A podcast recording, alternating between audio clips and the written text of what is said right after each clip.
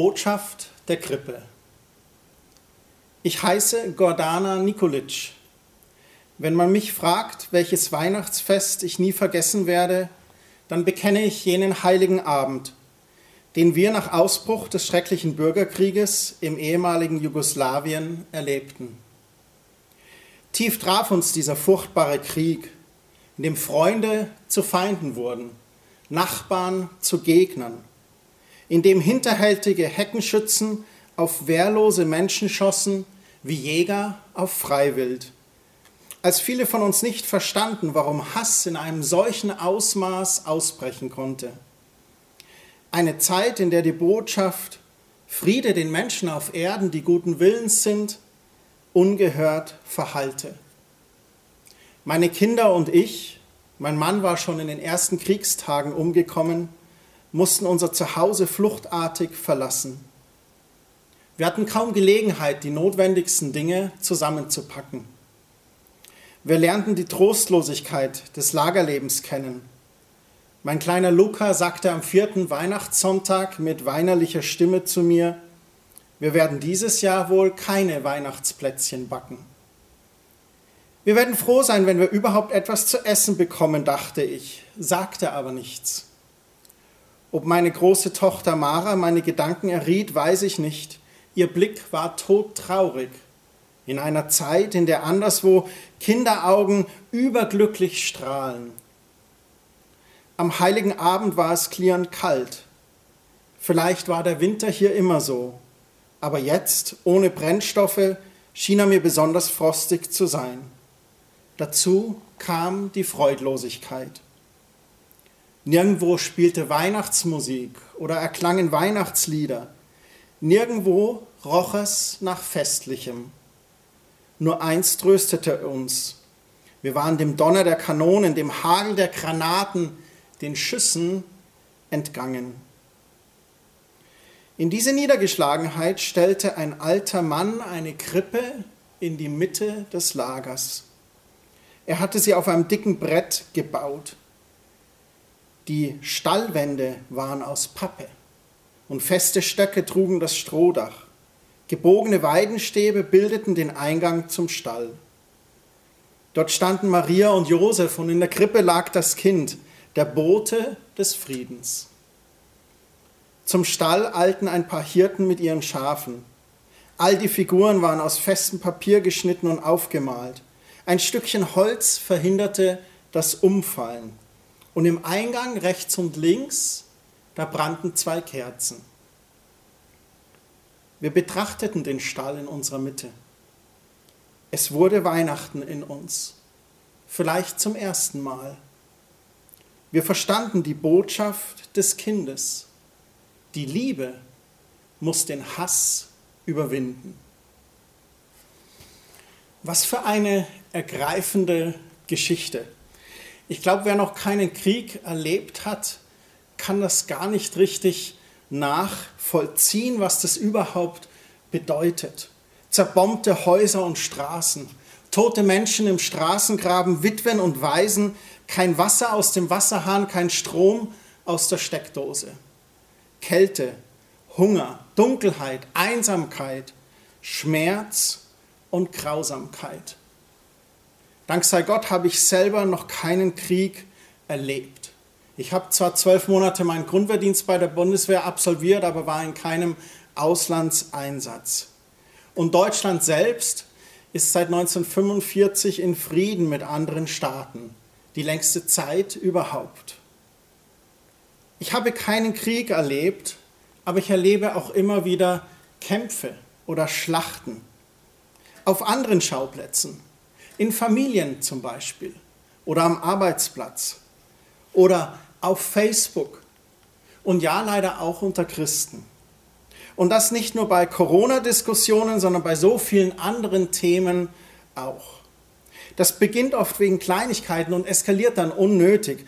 Oftmals, weil vielleicht irgendetwas Unausgesprochenes unter der Fassade schlummert etwas, das uns irritiert und wir haben es nie angesprochen und auf einmal kommt es in der Emotion heraus und der Kampf beginnt, es explodiert.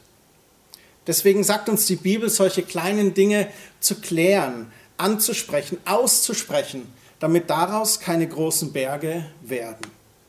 Oder wir erlauben uns in der Anonymität des Internets viel stärker zu polarisieren, als wenn wir uns von Angesicht zu Angesicht sehen würden. Im Netz sind wir viel direkter, aggressiver. Wir werden polemisch, wir beleidigen schneller, wir ziehen falsche Vergleiche und schon ist der Krieg entbrannt. Und das ist nicht gut. Und dann die Corona-Diskussion, in der wir uns erlauben, anderen vorzuschreiben, sich impfen zu lassen oder nicht. Wo steht dies in der Bibel? Die einen zitieren Verse aus der Bibel, um die Impfung zu legitimieren. Dann kommt der nächste und hat Bibelverse, die die Impfung als Werk des Satans beschreiben.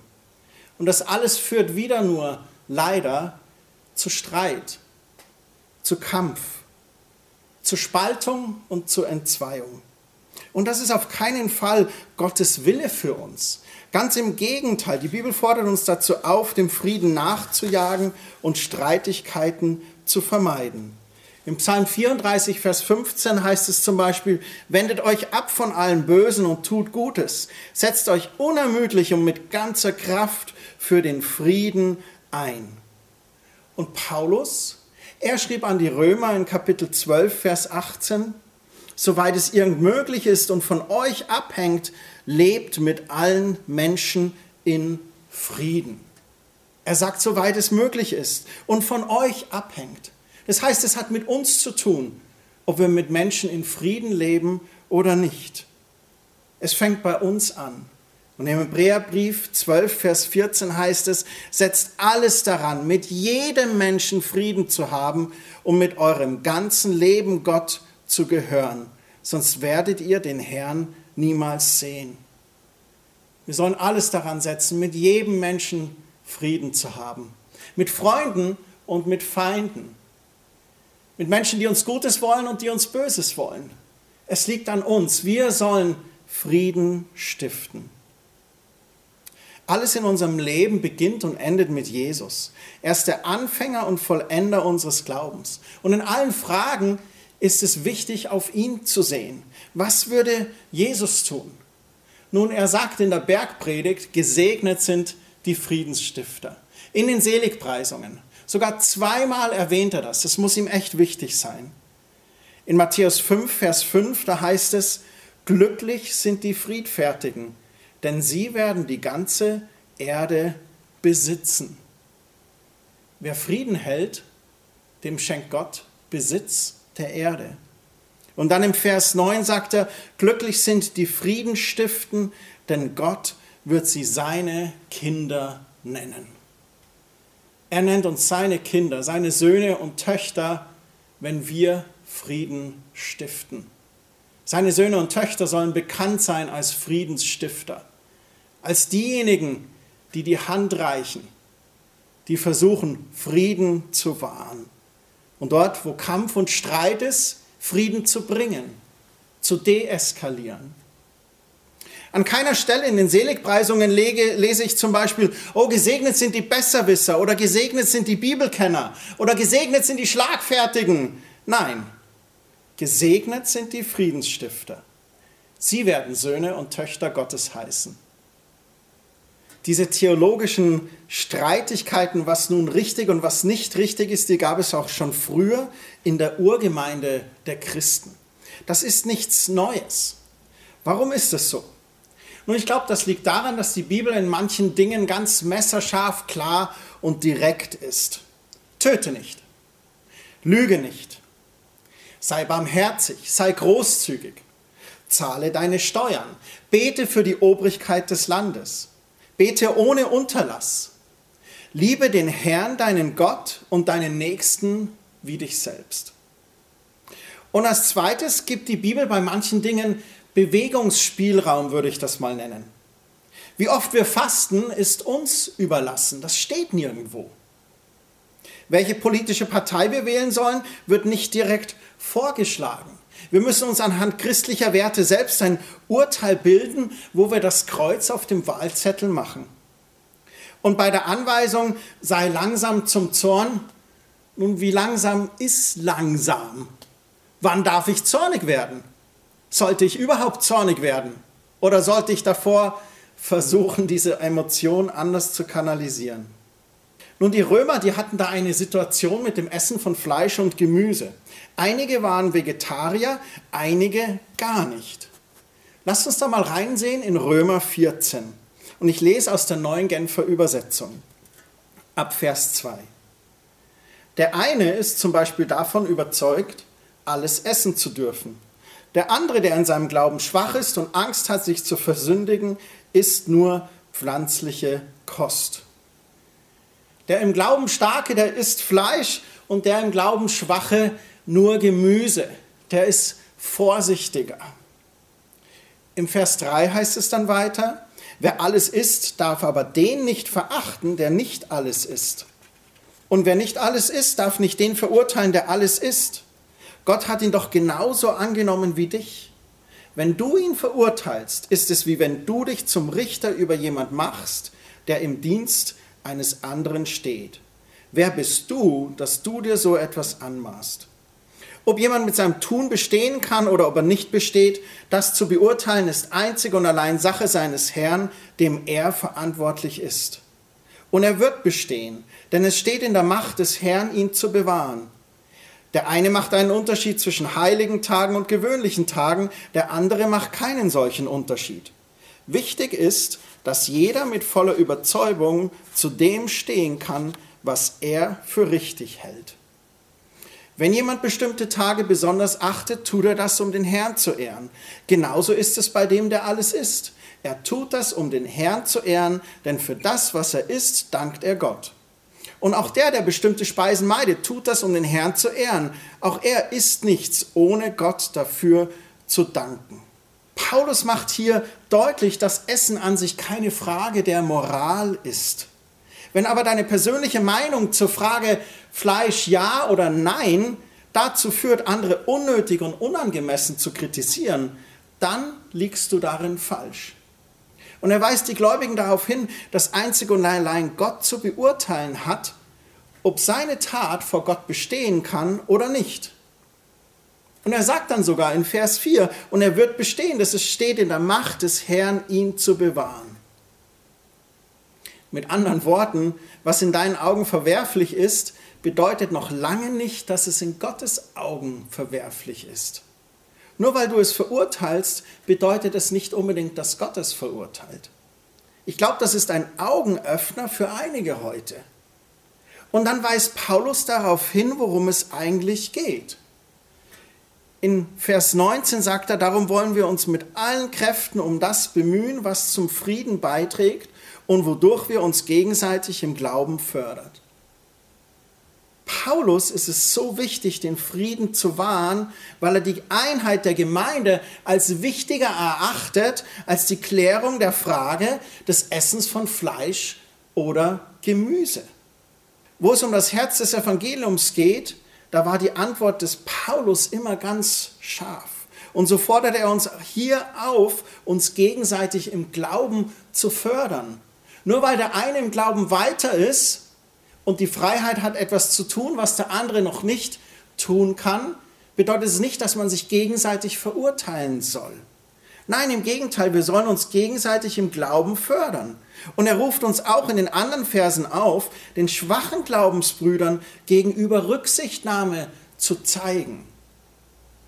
Man kann das vielleicht vergleichen mit einem trockenen Alkoholiker, den du bei dir zu Gast hast. Aus Rücksichtnahme und Respekt würde man gar nicht Wein und Bier anbieten. Man besorgt leckere Säfte, ein sprudelndes Mineralwasser, bereitet Tees oder Kaffees vor. Und genauso geht es hier auch Paulus darum, um zu erkennen, dass wir unterschiedlichen Glauben haben können. Schwachen und starken Glauben, jungen und gereiften Glauben. In Vers 22 sagt er dann, behandle deine Überzeugung in diesen Dingen als eine Angelegenheit zwischen dir und Gott. Glücklich zu nennen ist der, der sich in Fragen der persönlichen Überzeugung so verhält, dass er sich nicht selbst anzuklagen braucht. Wie du die Dinge in deinem persönlichen Leben handhabst, die Bewegungsspielraum in der Sicht der Bibel haben, das ist Sache zwischen dir und Gott. Kannst du vor Gott verantworten, vegan zu leben? Dann tue es. Und kannst du vor Gott verantworten, Fleisch zu essen? Dann tue es. Nun lasst uns das in unsere Zeit transportieren. Steve Junke, der Pastor der Fearless Kirche aus Schöneich bei Böblingen, hat folgende Interpretation von Römer 14 letzte Woche beschrieben. Der eine ist zum Beispiel davon überzeugt, dass er von Gott die Freiheit hat, sich impfen lassen zu dürfen. Der andere lässt sich nicht impfen, weil er davon überzeugt ist, dass es nicht im Willen Gottes ist. Wer sich impfen lässt, darf den nicht verachten, der sich nicht impfen lässt. Und wer sich nicht impfen lässt, darf den nicht verurteilen, der sich impfen lässt. Gott hat ihn doch genauso angenommen wie dich. Wenn du ihn verurteilst, ist es wie wenn du dich zum Richter über jemand machst, der im Dienst eines anderen steht. Wer bist du, dass du dir so etwas anmaßt? Ob jemand mit seinem Tun bestehen kann oder ob er nicht besteht, das zu beurteilen, ist einzig und allein Sache seines Herrn, dem er verantwortlich ist. Und er wird bestehen, denn es steht in der Macht des Herrn, ihn zu bewahren. Der eine macht den Unterschied zwischen heiligen Tagen und gewöhnlichen Tagen, der andere macht keinen solchen Unterschied. Wichtig ist, dass jeder mit voller Überzeugung zu dem stehen kann, was er für richtig hält. Wenn sich jemand nicht impfen lässt, tut er das, um den Herrn zu ehren. Genauso ist es bei dem, der sich impfen lässt. Er tut das, um den Herrn zu ehren, denn er dankt Gott für die Impfung. Und auch der, der sich nicht impfen lässt, tut das, um den Herrn zu ehren. Auch er impft sich nicht, ohne Gott dafür zu danken. Ist das nicht interessant, was passiert, wenn man diese Worte austauscht? Und keine Angst, es geht mir nicht darum, das Wort Gottes umzuschreiben oder zu missbrauchen. Aber ich denke, es gibt viele Fragen, wo man sich manchmal uneins ist. Fragen mit Bewegungsspielraum. Und Römer 14 hilft uns, damit umzugehen. Du könntest da jetzt auch Namen von Parteien einsetzen. Du könntest da Automarken einsetzen, Fußballvereine, was auch immer. Ich finde die Adaption sehr interessant, denn ich finde keine Bibelstelle, die mir klipp und klar sagt, lass dich impfen oder lass dich nicht impfen. Aber diese Adaption hilft mir mit dem Impfen und vor allem mit der Diskussion damit umzugehen. Was bedeutet dies für uns? Die Frage impfen ja oder nein hat, glaube ich, erstens jeder für sich selbst zu verantworten. Und zweitens, dies hat auch jeder für sich selbst vor Gott zu verantworten. Wenn dein Glaube groß genug ist, dann handle gemäß deinem Glauben. Wenn dein Glaube kleiner ist, dann handle danach. Und als drittes, keiner von uns sollte den anderen beurteilen oder verurteilen. Und als viertes die Frage, impfen ja oder nein, sollte und darf uns nicht spalten. Gott liebt Geimpfte und Ungeimpfte, so wie er Veganer und Grillmeister liebt. Und als fünftes Römer 14, Vers 19 sagt uns, darum wollen wir uns mit allen Kräften um das bemühen, was zum Frieden beiträgt und wodurch wir uns gegenseitig im Glauben fördern. Nun, was ist zu tun? Ich glaube, zwei ganz wichtige Dinge. Zuallererst ist es, glaube ich, notwendig, selbst Frieden mit Gott zu erfahren. Wir wissen, wer keine Liebe erfahren hat, kann Liebe schlecht weitergeben. Wer nicht gelernt hat zu lachen, kann andere nicht zum Lachen bringen. Und ich glaube, mit dem Frieden ist es genauso.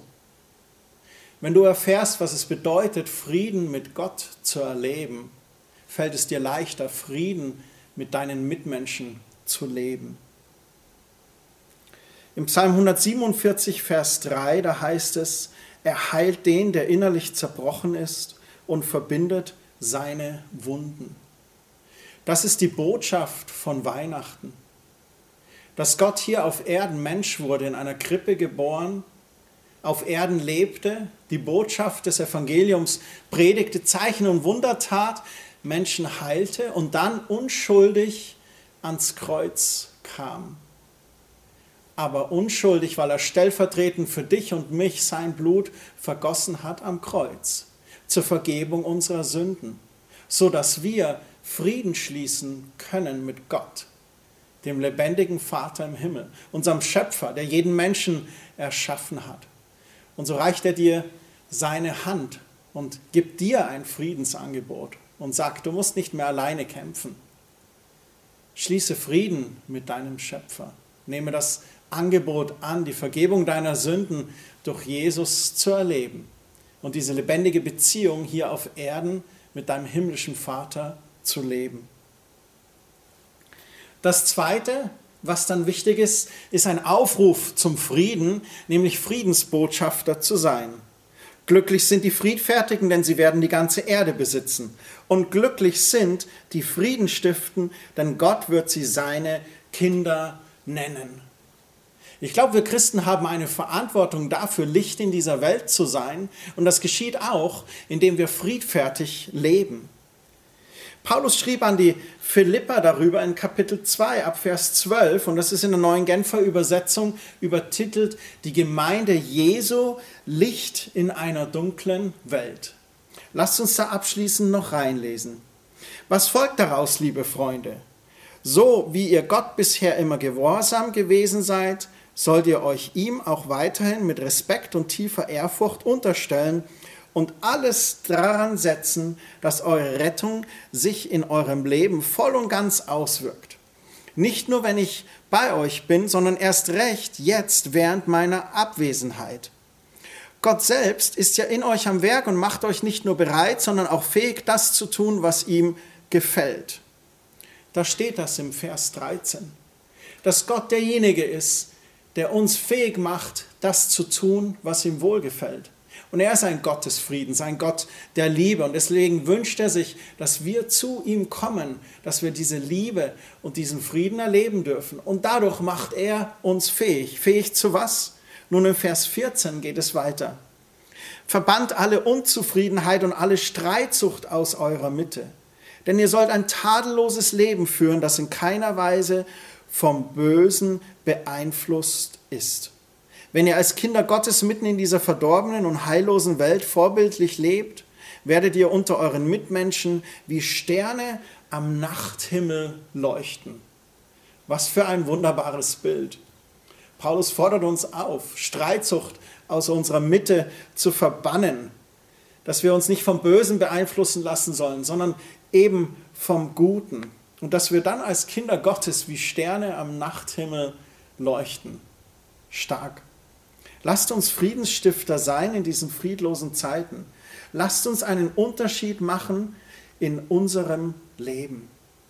Ich bete dafür, dass du ein Friedensstifter wirst und du dafür bekannt bist, dass du die Dinge erst gar nicht eskalieren lässt, sondern die Dinge klärst und Frieden suchst. Im selben Kapitel in der Bergpredigt, in Kapitel 5, spricht Jesus auch davon, dass wenn du deine Gabe zum Opferaltar bringst, aber da ist noch irgendein Streit, dass du vorher diesen Streit schlichten sollst. Zu deinem Bruder, zu deiner Schwester zu gehen und dich zu versöhnen. Und dass wir dann richtig handeln. Das Zweite, wofür ich bete, ist, dass du auf Gelegenheiten triffst und diese auch nutzt, wo du Friedensstifter sein kannst für andere. Frieden zu stiften für Menschen in ihrer Beziehung zu Gott, aber vielleicht auch Frieden zu stiften, wo du selber als Versöhner helfen kannst. Im zweiten Korintherbrief in Kapitel 5, Vers 18, da heißt es, all dies verdanken wir Gott, der durch Christus mit uns Frieden geschlossen hat. Er hat uns beauftragt, diese Botschaft überall zu verkünden denn Gott ist durch Christus selbst in diese Welt gekommen und hat Frieden mit ihr geschlossen, indem er den Menschen ihre Sünden nicht länger anrechnet.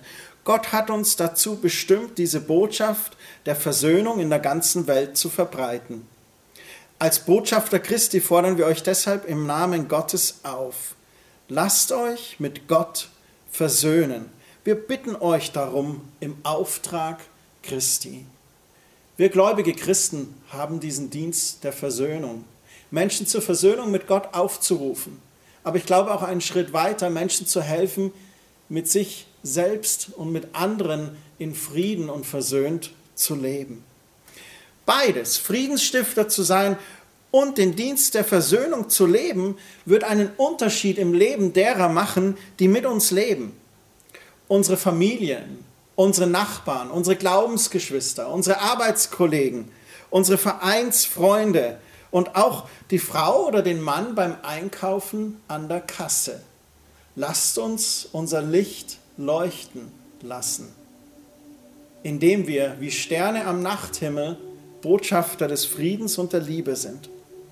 Wir können den Unterschied machen, wenn wir alle beginnen, Frieden statt Kampf zu stiften, Liebe statt Hass zu sehen, dann wird diese Welt erkennen, wessen Herrn Kind wir sind, nämlich Kinder Gottes, dessen Herr der Friedefürst ist, der König der Könige in einer Krippe geboren, um allen Menschen Frieden zu bringen. Und daran werdet ihr ihn erkennen. Das Kind liegt in Windeln gewickelt in einer Futterkrippe.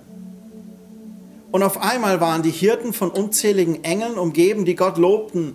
Ehre sei Gott im Himmel, denn er bringt der Welt Frieden und wendet sich den Menschen in Liebe zu. Gordana Nikolic beschrieb es genau richtig.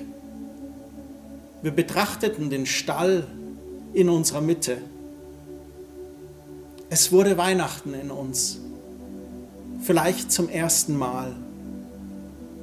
Wir verstanden die Botschaft des Kindes. Die Liebe muss den Hass überwinden.